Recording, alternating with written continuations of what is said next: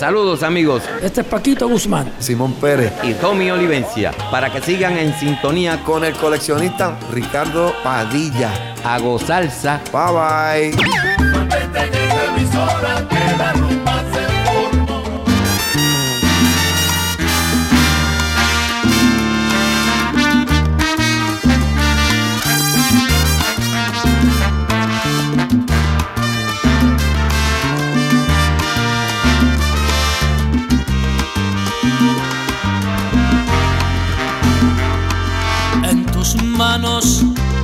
Yo aprendí a beber agua. Fui gorrión que se quedó preso en tu jaula. Pero yo quebré mis alas y el alpiste que me dabas fue tan poco y sin embargo yo te amaba. Fue mi canto para ti, siempre completo.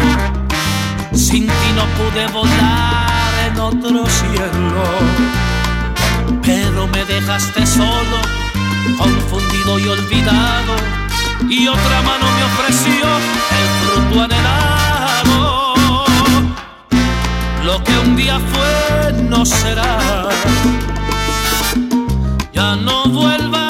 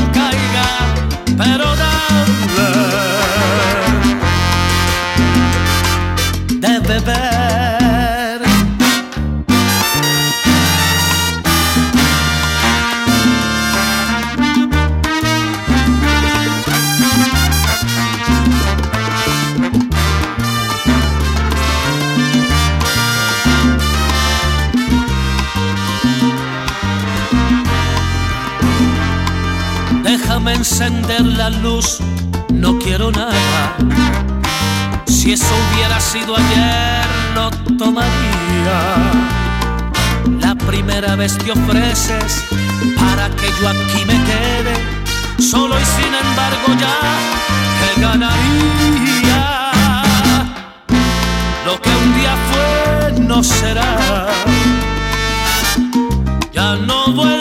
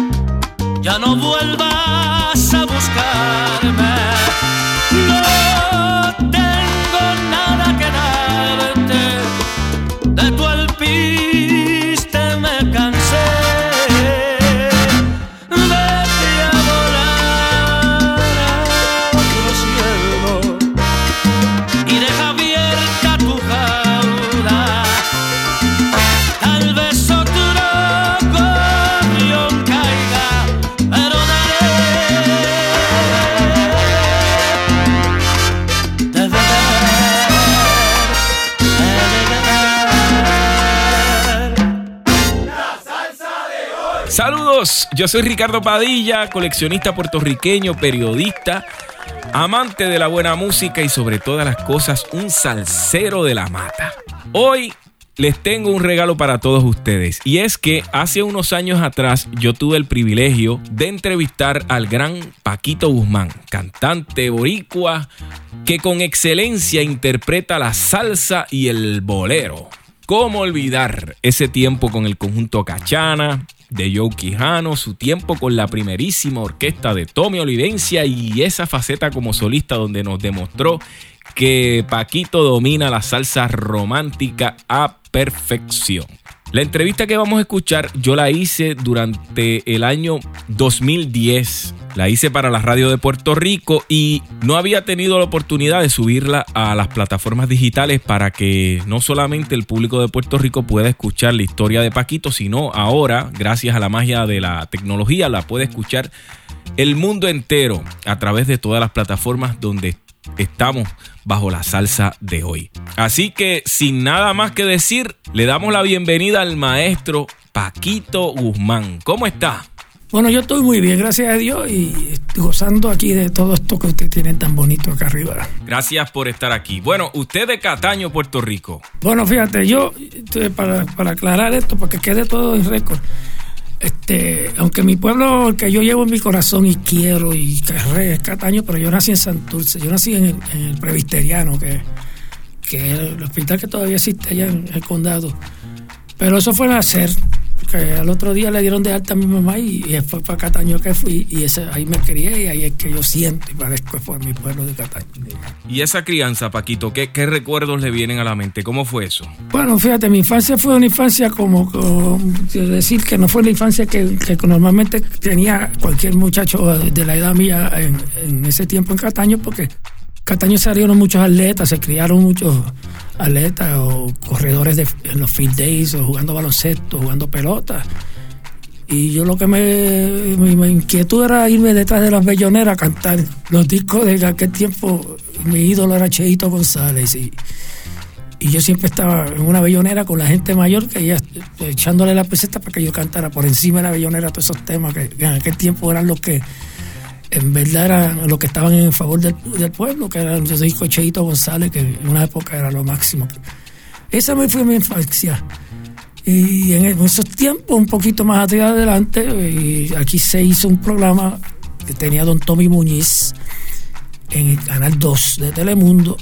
La piña de los se llamaba La piña de los teenagers. Era un grupo de jóvenes que, actuábamos los, los sábados y habían tríos de muchachas, habían cantantes masculinos, femeninos, había alguien que recitaba, otros que bailaban. Y ahí fue que empecé a ganar yo los primeros pesitos que, me gané eh, como cantante. Y cantando, hacíamos un tema todos los sábados en ese programa. Y de ahí pasé a otro programa que después que se, que se canceló ese programa, en Guapa hicieron otro, se llamaba Teenagers Parade. También casi eran los mismos los mismos gente. Quiero que hasta Dani estuvo todavía en ese programa en aquel tiempo, cuando éramos chamaquitos. Y ahí estuve hasta que me dio la inquietud de irme para Nueva York. Ahí, pues en Nueva York, pues llegué a Nueva York porque yo fui detrás de hacer un trío, porque lo que en verdad me atraía era la música de cuerda. Y, y, busqué trío y busqué cómo hacerlo. Y hice, ensayé un tiempo ensayábamos en trío, estaba Bobby Valentín, creo que el Conde era el otro, y yo, y de trío, porque Bobby tocaba mucha guitarra, como estilo esto de los tres haces y cosas.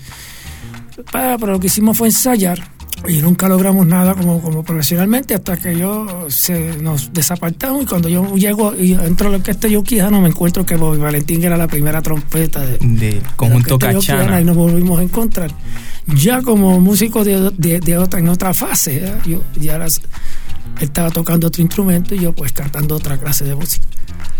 Ahí pues tuve ahí un tiempo.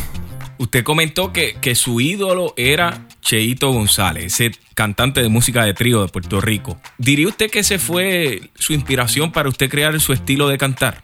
No, fíjate, yo, eh, yo según te digo que yo estaba siempre detrás de Cheito y cantando en las belloneras, los, los temas que tenía pegados en ese tiempo y que llegaban. Y yo inclusive yo, yo tenía un, En Cataño había una barra frente a la plaza que el dueño de la barra, que era, me, gusta, me, me acuerdo que se llama Gonzalo Ramos, y él me daba el dinero para que yo fuera a Marbella, a San Juan, cruzaba la lancha, yo iba a comprarle los- las últimas cosas que salían para ponerle la bellonera, que eran los discos 45, aquellos que ven.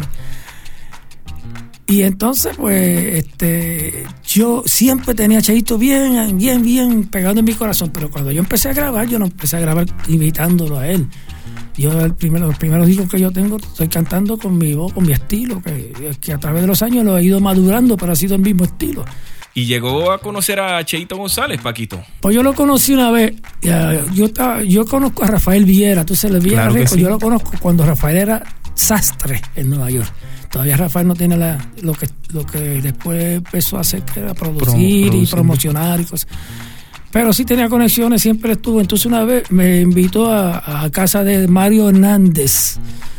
Vivía eh, en el Bronx Mario y cuando yo llegué estaba Cheito y yo mo- ensayando para grabar al otro día en la sala de Mario y ahí lo conocí. Ahí me lo presentó eh, Rafael y para mí fue una cosa, fue la primera vez y la última que lo vi, no lo vi más. Después murió al tiempito. Porque él murió en el 72 y fui- yo vine, yo me regresé a Puerto Rico en el 63. Y ese para mí fue un impacto tremendo. Él es el maestro Paquito Guzmán y vamos a escuchar a lo largo del programa de hoy toda su historia en la música. Así que usted mire, saque su copa de vino dependiendo la hora que sea y disfrute las historias de un maestro. Vamos a escuchar una producción que Paquito grabó en el año 1980 que se titula Con Cheito González en el recuerdo. Su versión de la canción 10 lágrimas, que es un éxito, claro está, de su mayor influencia en la música, el gran Cheito González. Yo soy Ricardo Padilla y que viva Paquito Guzmán.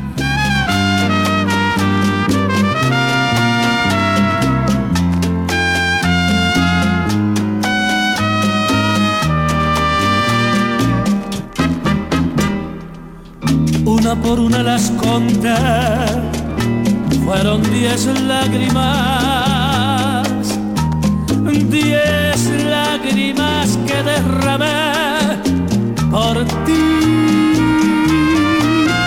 Cuando supe que te ibas de mi vida y dejabas sangrando mi pobre alma herida. Una por una yo traté que no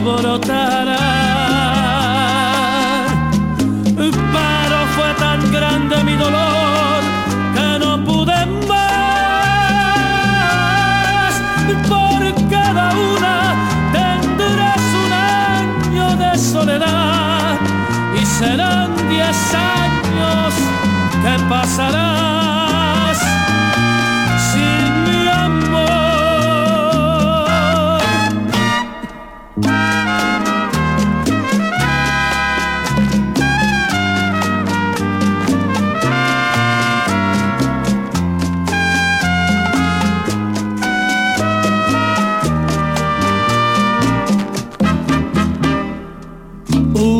Por una yo traté que no brotaran,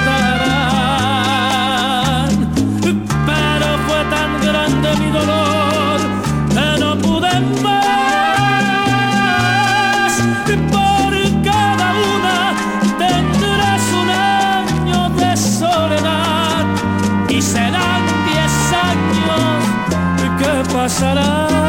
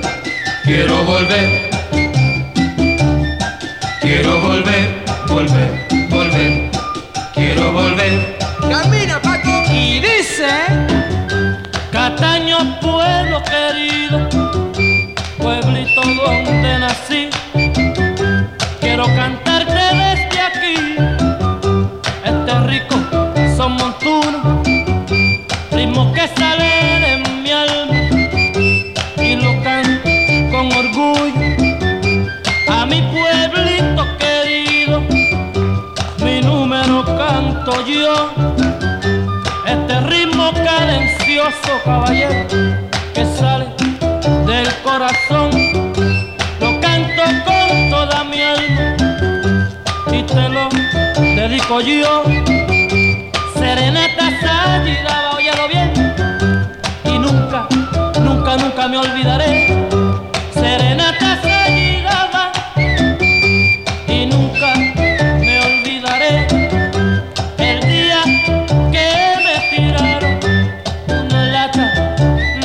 Café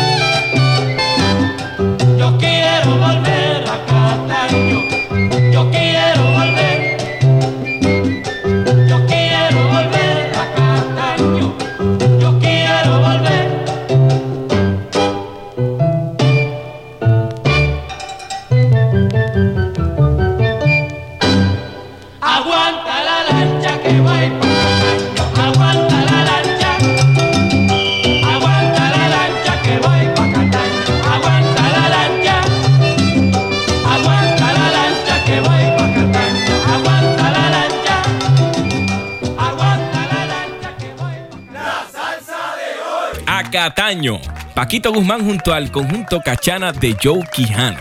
Yo soy Ricardo Padilla y estamos en entrevista con el maestro Paquito Guzmán. Paquito estuvo desde el 1960 hasta el 1963 junto a Joe Quijano y el conjunto Cachana, prácticamente tres años. Usted se dio a conocer con este grupo, tiene un sinnúmero de éxitos. ¿Por qué se fue del conjunto Cachana? Ah, no, yo me, quise venir para Puerto Rico. Quise buscar, volver para mí, porque yo no nací para tú sabes, como esta gente que van a Nueva York y se quedan y ya a los seis o siete meses hablan inglés y se vi- que nacieron por allá, son americanos. Y yo en verdad no sentía, yo no sentía eso. Lo que yo sentía era venirme y me vine. Y vine, yo vine a la boda de mi hermano en el 63 y me quedé. Y yo, pues se suponía que yo regresara y no, no, fui- no regresé. Y entonces, cuando usted regresa y decide instalarse nuevamente en Puerto Rico, sus planes eran ingresar a la orquesta de Mario Ortiz. Bueno, a mí se me, se me había llegado a mis oídos, había llegado alguna cosa como que él me iba a usar como cantante. Yo vine detrás de ese sueño, pero él me dijo, cuando yo hablé con él, me dijo que él tenía otro cantante y que no lo iba, como era un cantante que fue de los que iniciaron la orquesta, pues era Paquito Álvarez, que él no lo iba a sacar de la orquesta. Yo dije, bueno, no, no lo saque y hacemos el trabajo los dos, tú sabes. Yo no, porque es que yo no puedo tener dos cantantes, que después el tiempo los tuvo, porque en una época tuvo a Chico y a, Y a Paquito. también. Y ahí, bueno, pues no hay que mal que por bien no venga, porque en ese lapso, esperando porque Mario me diera la entrada, y llegaron a casa. Acá había un trío que se llama Los Primos, que era el, el trío de Julito Rodríguez. Entonces llegaron a casa Charón y Tatín Vale, Rafael Charón y Tatín Vale a buscarme porque ya habían tenido una, una, una pelea y, y que necesitaban una primera voz. Y yo, me probaron y me dijeron, y seguí. Y canté con ellos ocho, nueve meses. Hicimos unos shows por la isla con- de, una, de un ron, bueno, se puede decir, pues ese ron ya no existe, que es ron superior. Eran los shows de la ron superior. Era Tito Lara, Ida Claudio, Juan Boria y el trío de los. Y, Henry Lafón era el, el maestro de ceremonia. Estuvimos nueve meses hasta que me cansé también y me fui. Entonces ahí fue que llegó Tommy Olivencia, igual que ellos, llegaron a casa y me... Y ahí la cosa fue distinta, Paquito, porque esa fue la orquesta donde usted, usted fue exitoso con Cachana, pero con Tommy Olivencia fue otra cosa. Lo de Tommy, pues sí fue largo porque yo tuve 17 años corrido con Tommy, ahí, ahí, ahí, ahí, dando candela. Y entonces de la nada llegamos a ser número uno en Puerto Rico. Esa orquesta llegó a, tocar tantos bailes que nosotros le decíamos que no cogiera más ninguno porque eran demasiado de muchos los guisos que se hacían. Y, era cuando teníamos que, cruzar la piquiña esas dos y tres veces en la semana, que era, no es como ahora que hay una autopista. Antes había que.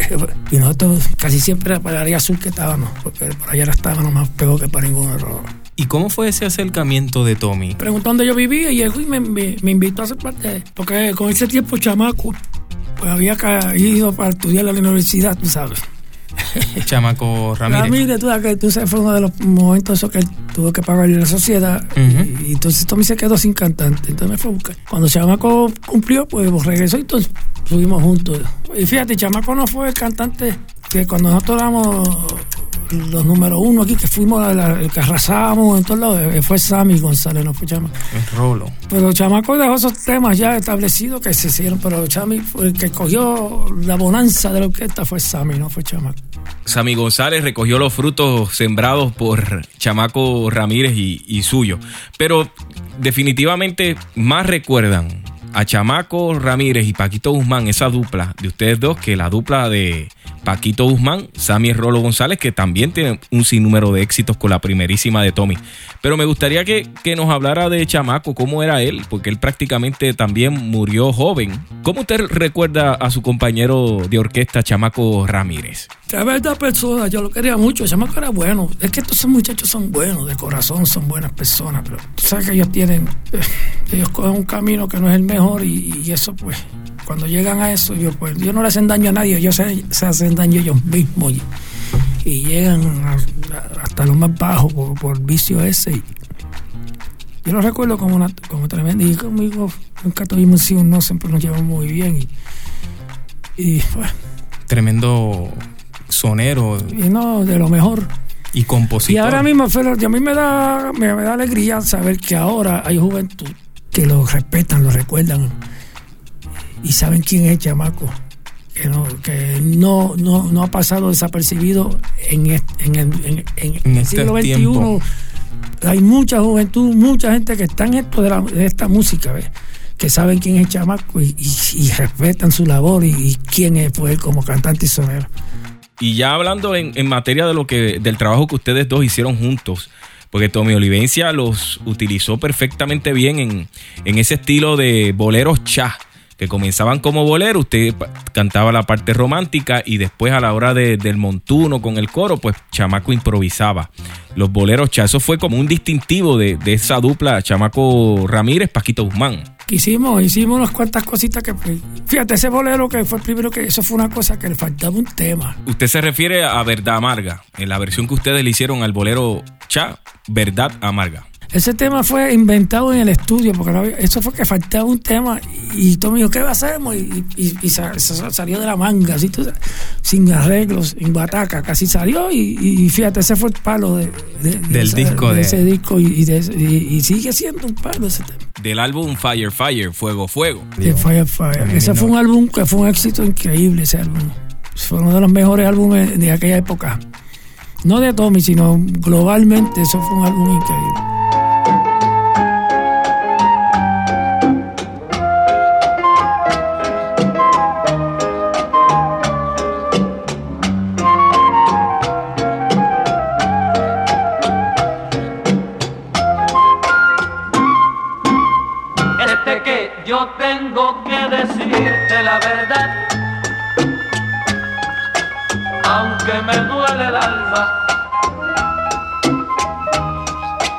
No quiero que después me juzgues mal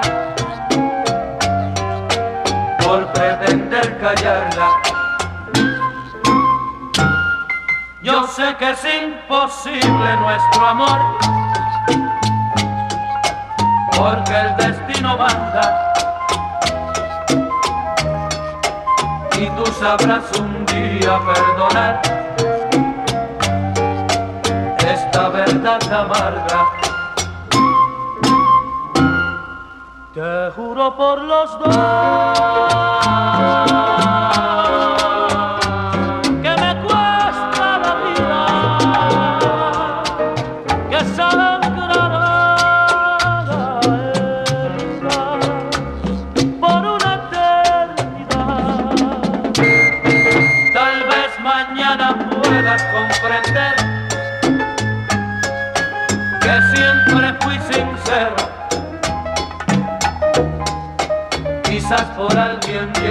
a saber y saber que todavía te quiero.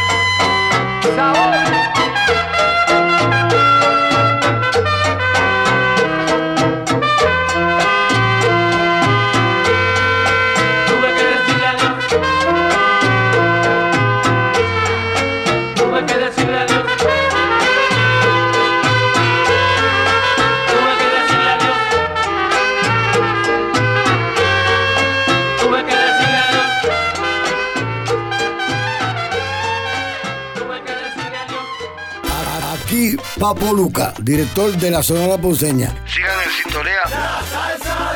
Con Ricardo Padilla. Si no sabe cómo yo me llamo, mi nombre es Papo Luca.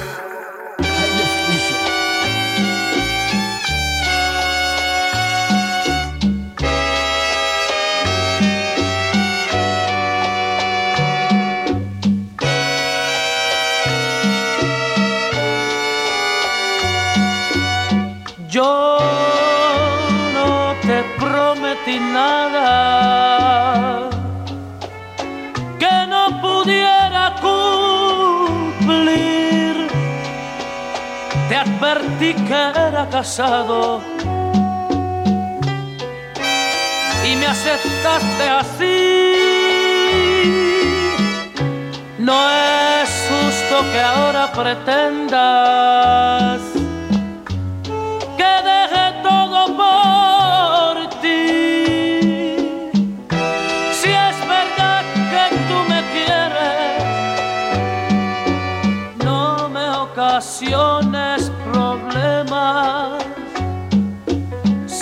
Sígueme haciendo feliz. Reconozco que en tu entrega sacrificaste tu honor, pero a cambio de esa ofrenda te enseñé lo que es amor. No es justo que ahora pretendas que deje todo por ti. No te sientas despreciada. Te advertí que era casado. Nada tienes que exigir.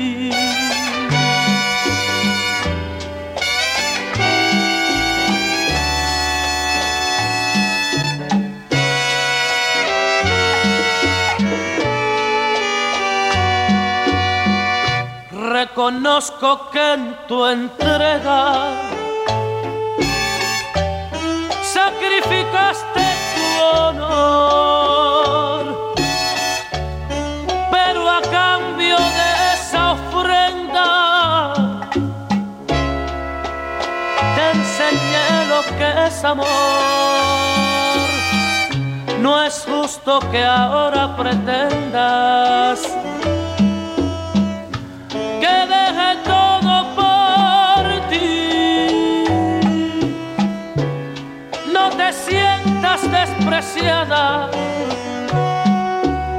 Te advertí que era casado. Nada tienes que exigir.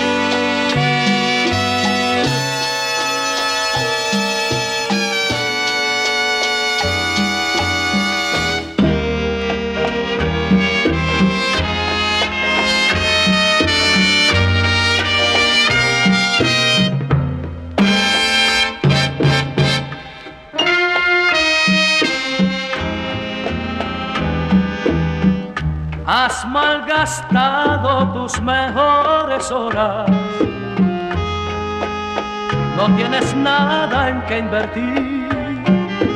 El tiempo se te fue la juventud sin calcular tu posición. Andas pendiente de la vida ajena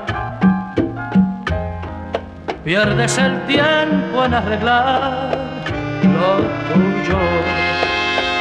Y al final no encontrarás ni fu ni paz y perderás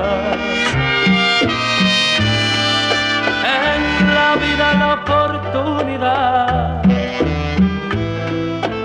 se presenta con un antifaz. Se equivocan los que ríen y se burlan del destino. Se equivocan los que piensan que en la vida es todo broma y no ven la realidad.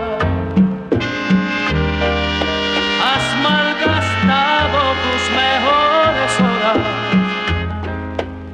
No tienes nada en que invertir. El tiempo se te fue la juventud sin calcular tu posición. En la vida la oportunidad se presenta con un antifaz. Se equivocan los que ríen y se burlan del destino se equivocan los que piensan que la vida es todo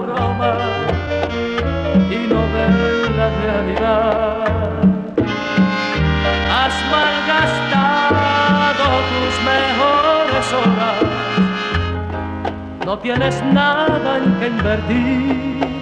El tiempo se te fue la juventud sin calcular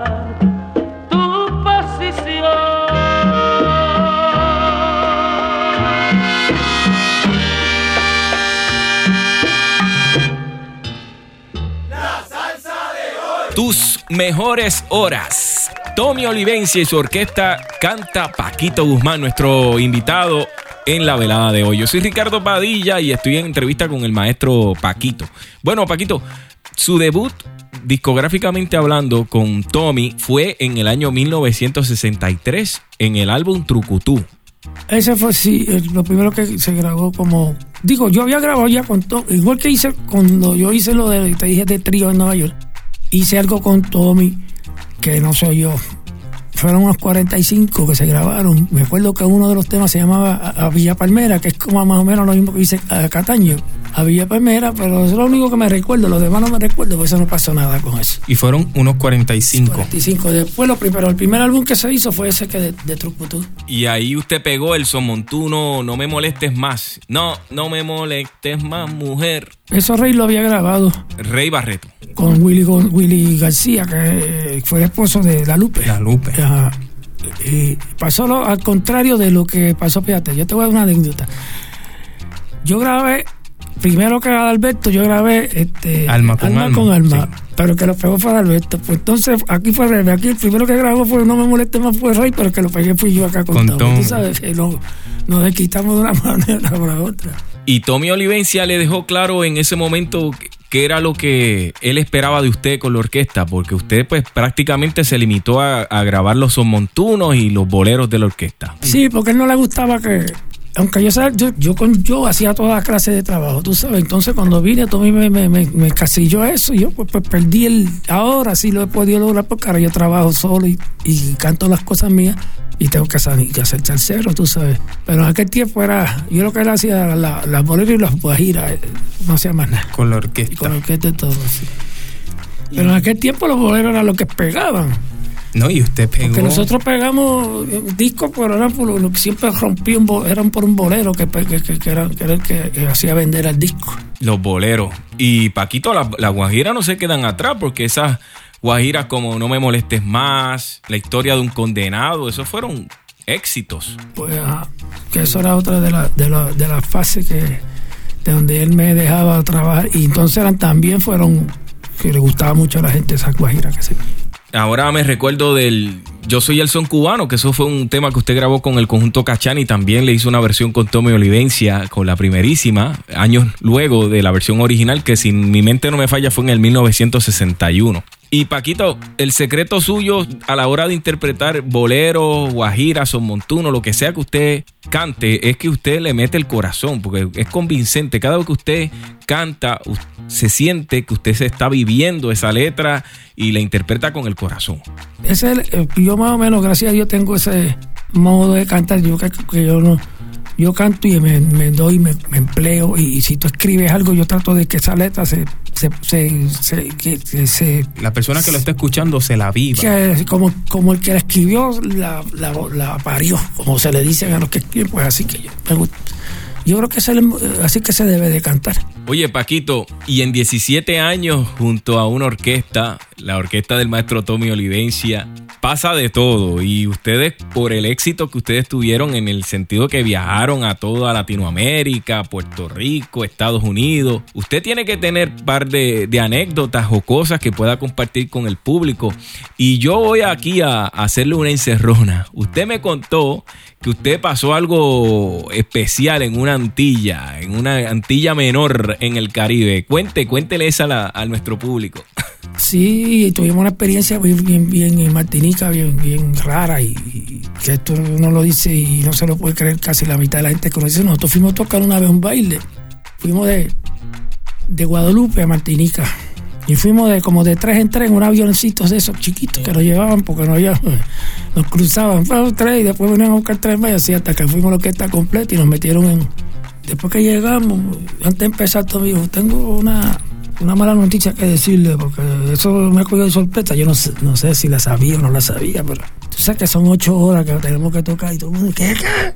Ocho horas, ¿cuánto está bien? Todo el mundo, no, pero entonces él dijo, no, que nos iba a pagar tanto. Y yo, bueno, está bien, si es así, pues vamos a tocar.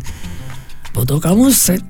Y cuando íbamos a descansar, no nos dejaron apear de la tarima porque las ocho horas fueron corridas, hermano. Ocho horas. Sin apearnos en la tarima.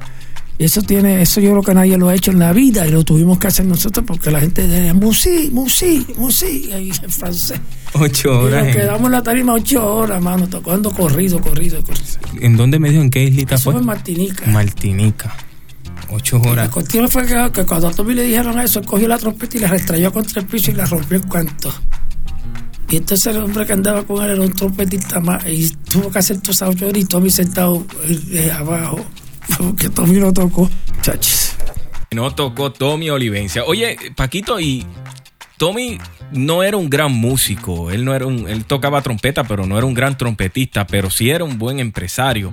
Eh, Tommy era sincero eh, dentro de sus limitaciones musicales. Ah, no, eso él lo sabía. Inclusive no le gustaba, él lo hacía por, por obligación.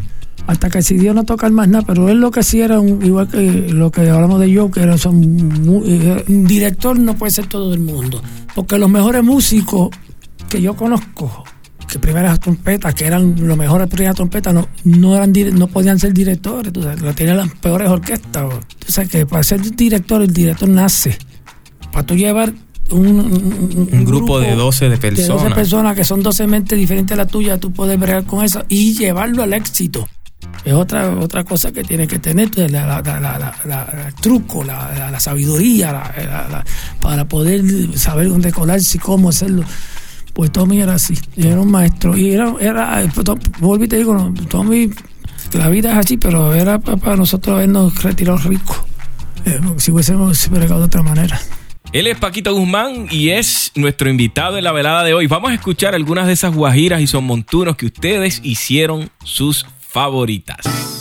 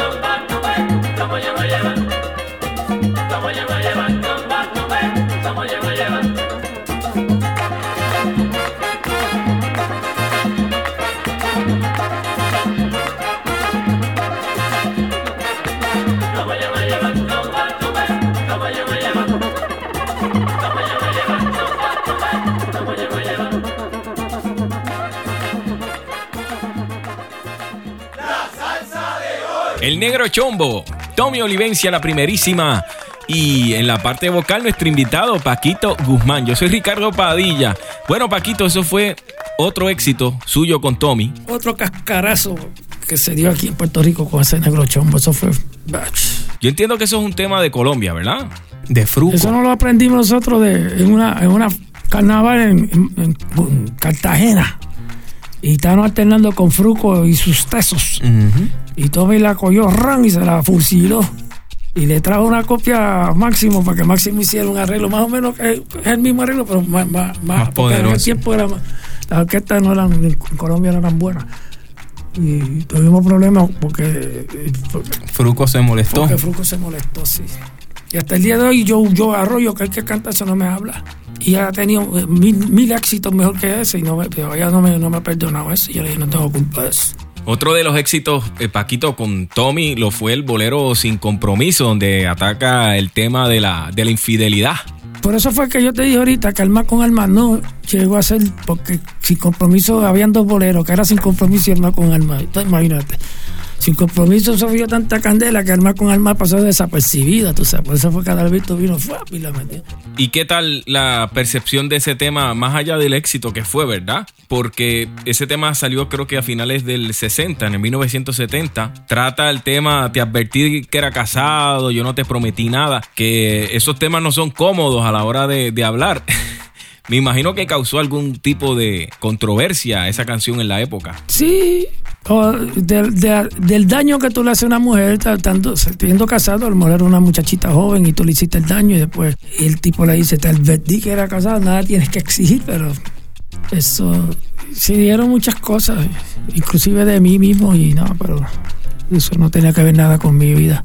Sido el éxito más grande porque todavía a esta altura lo piden donde quiera. Y fíjate, la, el- la más que piden eso son las mujeres, no son los hombres. Eso, eso, eso es para toda la vida, eso es un- es estándar. Oye, Paquito, hablando de todo un poco, usted es un extraordinario cantante, pero también es un extraordinario corista. Usted le hizo coros a todas las orquestas de salsa de Puerto Rico para, para esa época del 60, 70, 80. ¿Cómo fue eso? Yo no te puedo decir cómo comenzó, mano. Pero yo sé que yo tuve una época que, pues yo. Y entonces decían, inclusive el último que me dijo esta frase fue, fue Max, Max, Max Stewart, que me dijo, Paquito, grabame coro para ver si pego. Me dijo hace dos años. Cuando me llamó yo no pude hacerle coro porque estaba fuera de Puerto Rico. entonces, porque yo, me decía que yo, la orquesta que estaban, porque mira, cuando me fue a buscar el Gran Combo, el Gran Combo no, no está pasando nada, ni Bobby Valentín está pasando nada, ni la Sonora está pasando nada, ni, ni, ni Apollo Sound. Y entonces cuando yo grababa coro, como que cogían el, cogieron, cogían auge la y pegaban los discos. Yo grabé con todo el mundo. Las únicas orquestas que yo nunca grabé en Puerto Rico, lo, lo que nunca, fue con, con, con, con Rafi Levy y con, y con, y con Willy Rosario. Willy Rosario. Nunca. Pero con los demás, con, con Iri Chacón, con, con cuánto, te puedo decir con tantas. Hasta que empezaron a faltarme respeto, tú sabes. Porque empezaba uno a las 12 de la noche y a veces salía uno a las 6 de la mañana de día y te preguntaban, como ciertas personas, que no voy a decir quién, ¿cuánto te debo? Y tú le decías, entonces empezaban a, las 6 de la mañana con el sol y tú loco por a dormir, a regatear por, por 5 o 10 dólares. No. Yo dije, no, no, no hago más coro.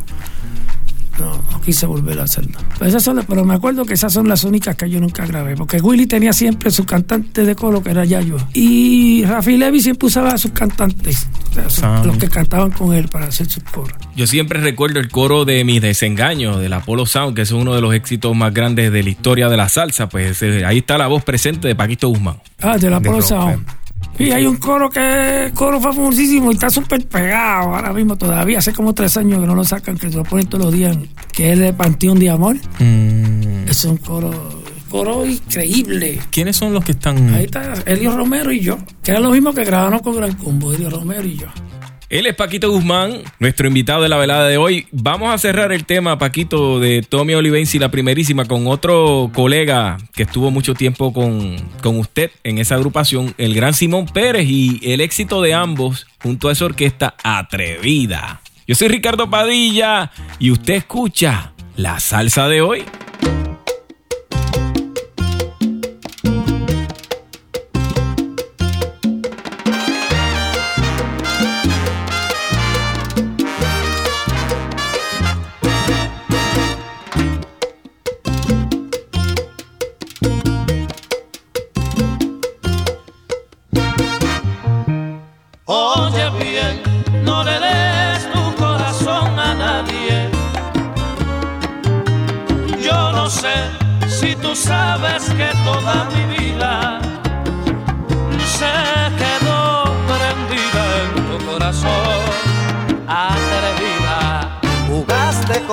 En un instante sereno de tu querer. Después que me enseñaste a vivir en el seno de tu querer. Y ahora atrevida reprochas mi vida. no puede ser. Oye bien, no le des tu corazón a nadie. Yo no sé si tú sabes que toda mi vida se quedó prendida en tu corazón, atrevida.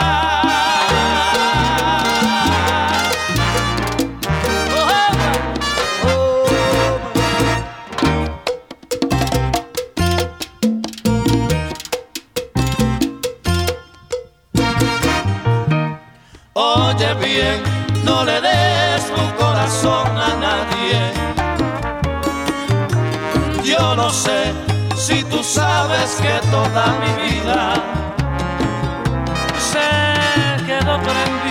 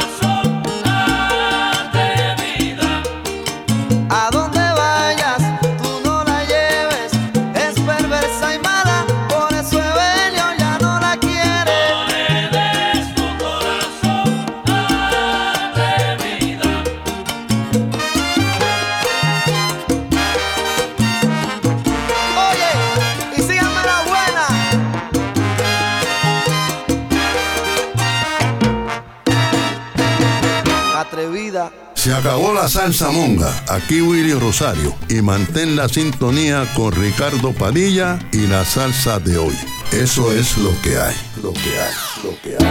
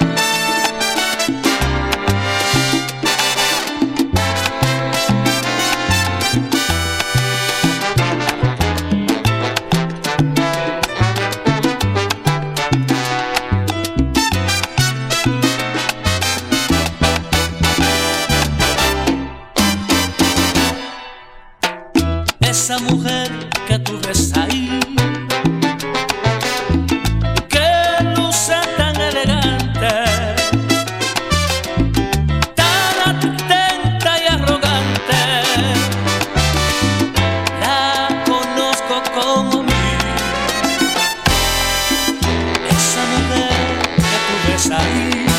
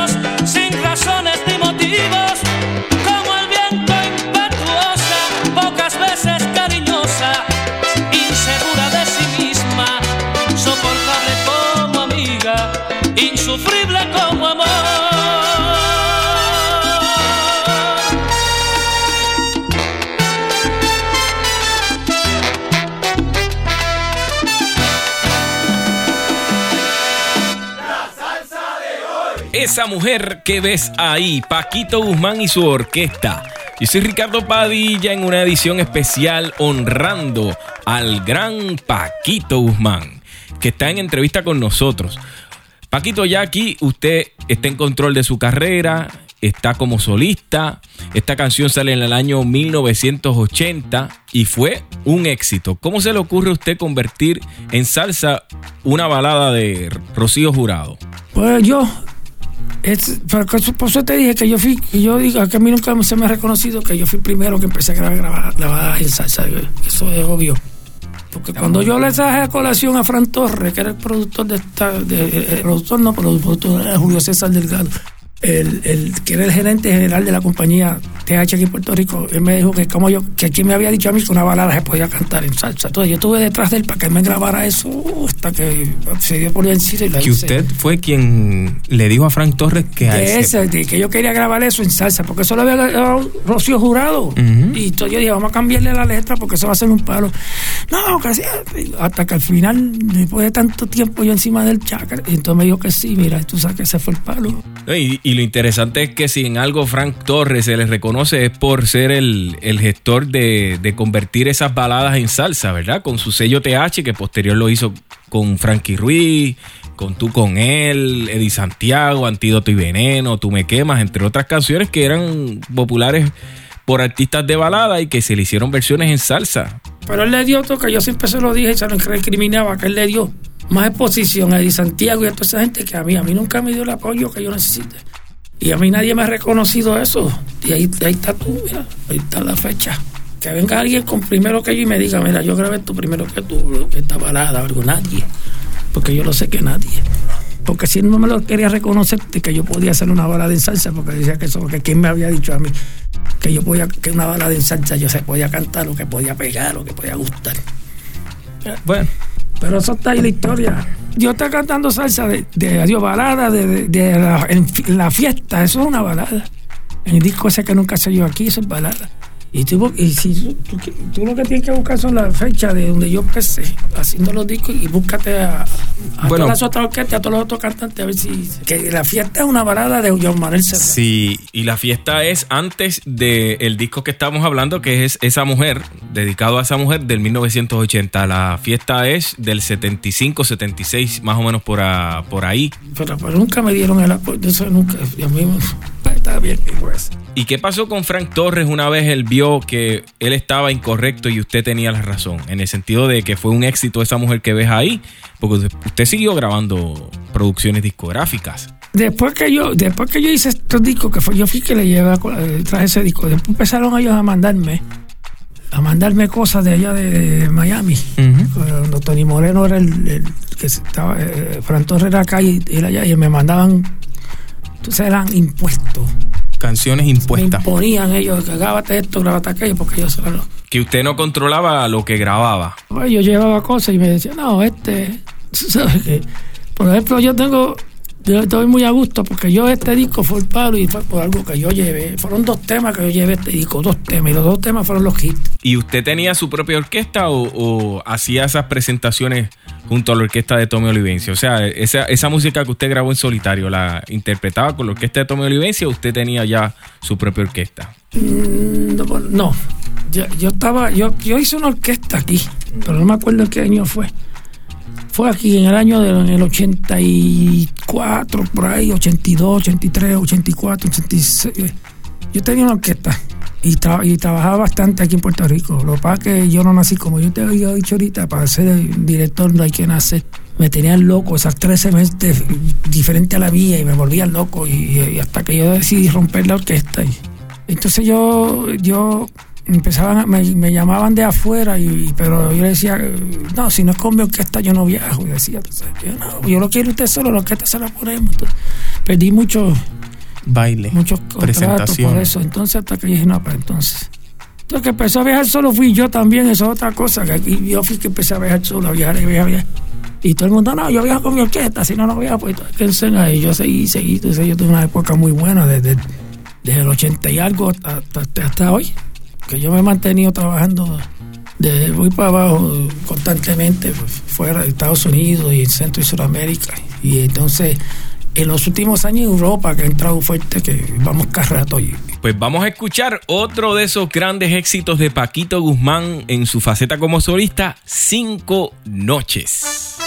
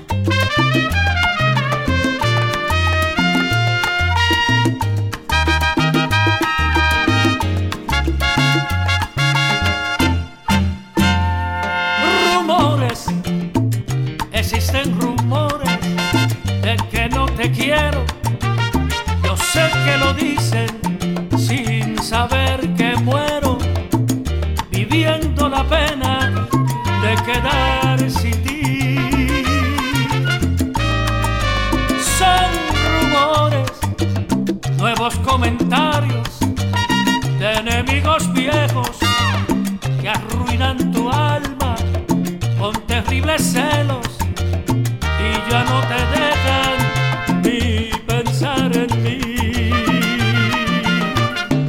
Y yo voy por la calle de mi propia angustia, viviendo la pena de no ser feliz en las cuatro esquinas de mi desconsuelo, hablando conmigo yo te digo así, que no hagas caso, son solo rumores de que no te quiero.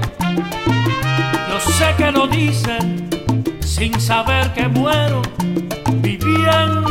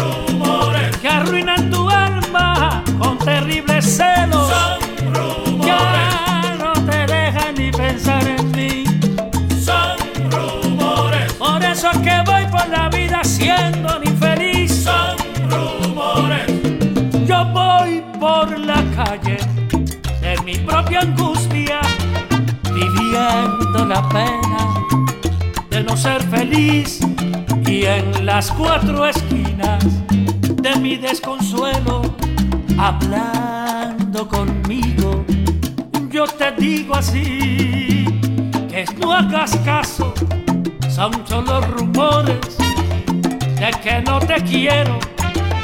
Yo sé que lo dicen sin saber que muero, viviendo la pena de quedar sin ti, viviendo la pena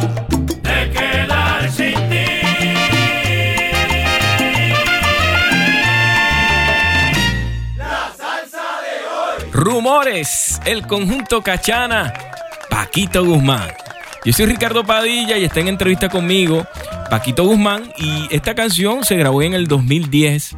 Es de la autoría de Tite Cure Alonso y está en un álbum que hizo Joe Quijano y su conjunto Cachana, Lo inédito de Tite Curet. Y ahí hay un reencuentro luego de muchas décadas entre Joe Quijano, conjunto Cachana y Paquito Guzmán. Sí, eso, eso, fueron- eso era un tape que supuestamente yo me dijo que Tite le había dado en los 50, en los años 59, le había regalado. Y eso lo tenía yo, yo no sé si, si era que los consiguió. Entonces, esos son temas inéditos que Tite le cantó, así se los grabó. Y todo, yo le puso algo de él, pues, algunas cositas, algunos coritos, los que no tenían, y se hizo. Esa producción está muy interesante y, y- vamos a ver qué pasa. Porque, bueno, disco está pasando tantas cosas, tú puedes hacerle maravillas y después la radio no te lo pone, la gente no lo se, nunca no se entera que existe. Yo hice un tema ahí, porque eso es lo más, lo más, lo más rentable que tiene un disco ahora es hacerlo así, con diferentes cantantes, que es como único tú lo vas a oír completo, porque sí. Si tú grabas un disco de 12 canciones como antes, tú, el, el que lo compra oye tres y lo quitas. Y pone otro porque se cansan, tú sabes, eso, ya eso se acabó. Paquito, ¿y cómo, cómo tú recuerdas a, a Tite Cure Alonso? Ah, tremendo. Entonces, mucha gente no, lo- no le caía mal porque Tite te pasaba por el logo y te y no te miraba. Entonces, yo le decía, cuando yo, la gente decía, oye, pero que este hombre ahí está hablando y ahora no me quiere saludar. Yo dije, tú sabes lo que pasa, que él, él va componiendo ahí. Él está componiendo, él no te está viendo ni a ti ni a nadie. Él está, está ahí adentro haciendo algo para componerlo. Porque Tite no dejaba, yo creo que Tite no dejó ninguna, ni, ni nada escrito de ella. Porque una vez me dio un tema a mí para yo grabarlo con, con, con ATH y era como una guajira, creo que fue. De esa que yo, que yo te dije que, que no me acuerdo el título. Y a mí se me perdió el papel y yo, le, y yo, le- y yo fui donde él, Tite, se me perdió creo que me dijiste", y me dijo, ¿y cómo más o menos decía? Y me hizo otra letra, no me dio la misma. Me hizo momento. otra, sí. Me dijo, espérate un momento y ve, y escribió porque él no, él no tenía, eh, tú sabes, por ejemplo, ahí los compositores te dan este papel, pero tiene una copia guardada. Tite no tenía, Tite te la daba y si tú la botabas ahí te jodí. Yo decía que, para tú cantarle de Tite, tú tenías que ponerte el nombre tuyo también al lado del, del- porque tú tenías que descifrar cosas que era, era difícil de tú poner, porque él cantaba de una manera que era difícil para tú. Porque tú eras coautor de los discos de él, el que cantó algo de él tiene que ser coautor, porque era difícil para, para, para, para- para aprendérselo. Lo más que tenía una mente que como era tan, tan buenas letras, tú sabes. Las ¿Qué? letras eran buenísimas, era lo otro, lo- la clave y, como, y la melodía eran del Que era un reto que era un también. reto para el cantante uno. Yo tengo ahora mismo ahí, mira, en, en el maletincito ese, tengo discos ahí que me dejó, que que se grabaron, están ahí, dicen canciones de Curé, dicen, pero yo tengo un montón de casas en casa que deben estar perdidas, que son cosas que él me daba para grabarlas, tú sabes, estar con su voz y, y, y su... Era así, así, Con la voz. Que en paz descanse el maestro Curet. Bueno, eh, Paquito, ya se nos está acabando el tiempo. Me gustaría hacerle unas preguntitas genéricas en torno a lo que estamos viviendo hoy día. ¿Cuál es su opinión sobre la evolución del género de la salsa, de cómo usted empezó a cómo está hoy? Es el mismo género que cuando yo empecé con Yoquiano, que- pero lo único que pasa es que, que ahora el músico estudia, los arreglistas saben más, estudian más, y, van, por eso es que te digo, si tú grabas hoy y guardas el, disco y, lo pones dos, y lo sacas dos años después, tú vas a oír una diferencia bien, bien, bien grande entre, entre un sonido y el, y el, que está y el que percibes ahora en el momento. Para mí la música es todo igual porque es la misma clave y se va, siempre se ha bailado igual. Siempre se ha bailado lo mismo porque no, no quiere decir que eso no cambió. Lo que cambian son los sonidos y, lo- y la manera de arreglar es lo que cambia, tú sabes. Oiga, Paquito, y, y ya que usted pues está en, en las postrimerías de su carrera, en el sentido de que pues ya usted está en una edad avanzada, ¿qué consejo usted le da a esos nuevos talentos, cantantes jóvenes, que igual que usted cuando empezó pues tienen ese deseo, ese, esa hambre de darle continuidad al género? Hay mucho, mira, te voy a decir, aquí en Puerto Rico este, es la mejor época eh, que ha habido de cantantes de salsa, porque son cantantes. ¿Tú te acuerdas que hubo una época de caras lindas?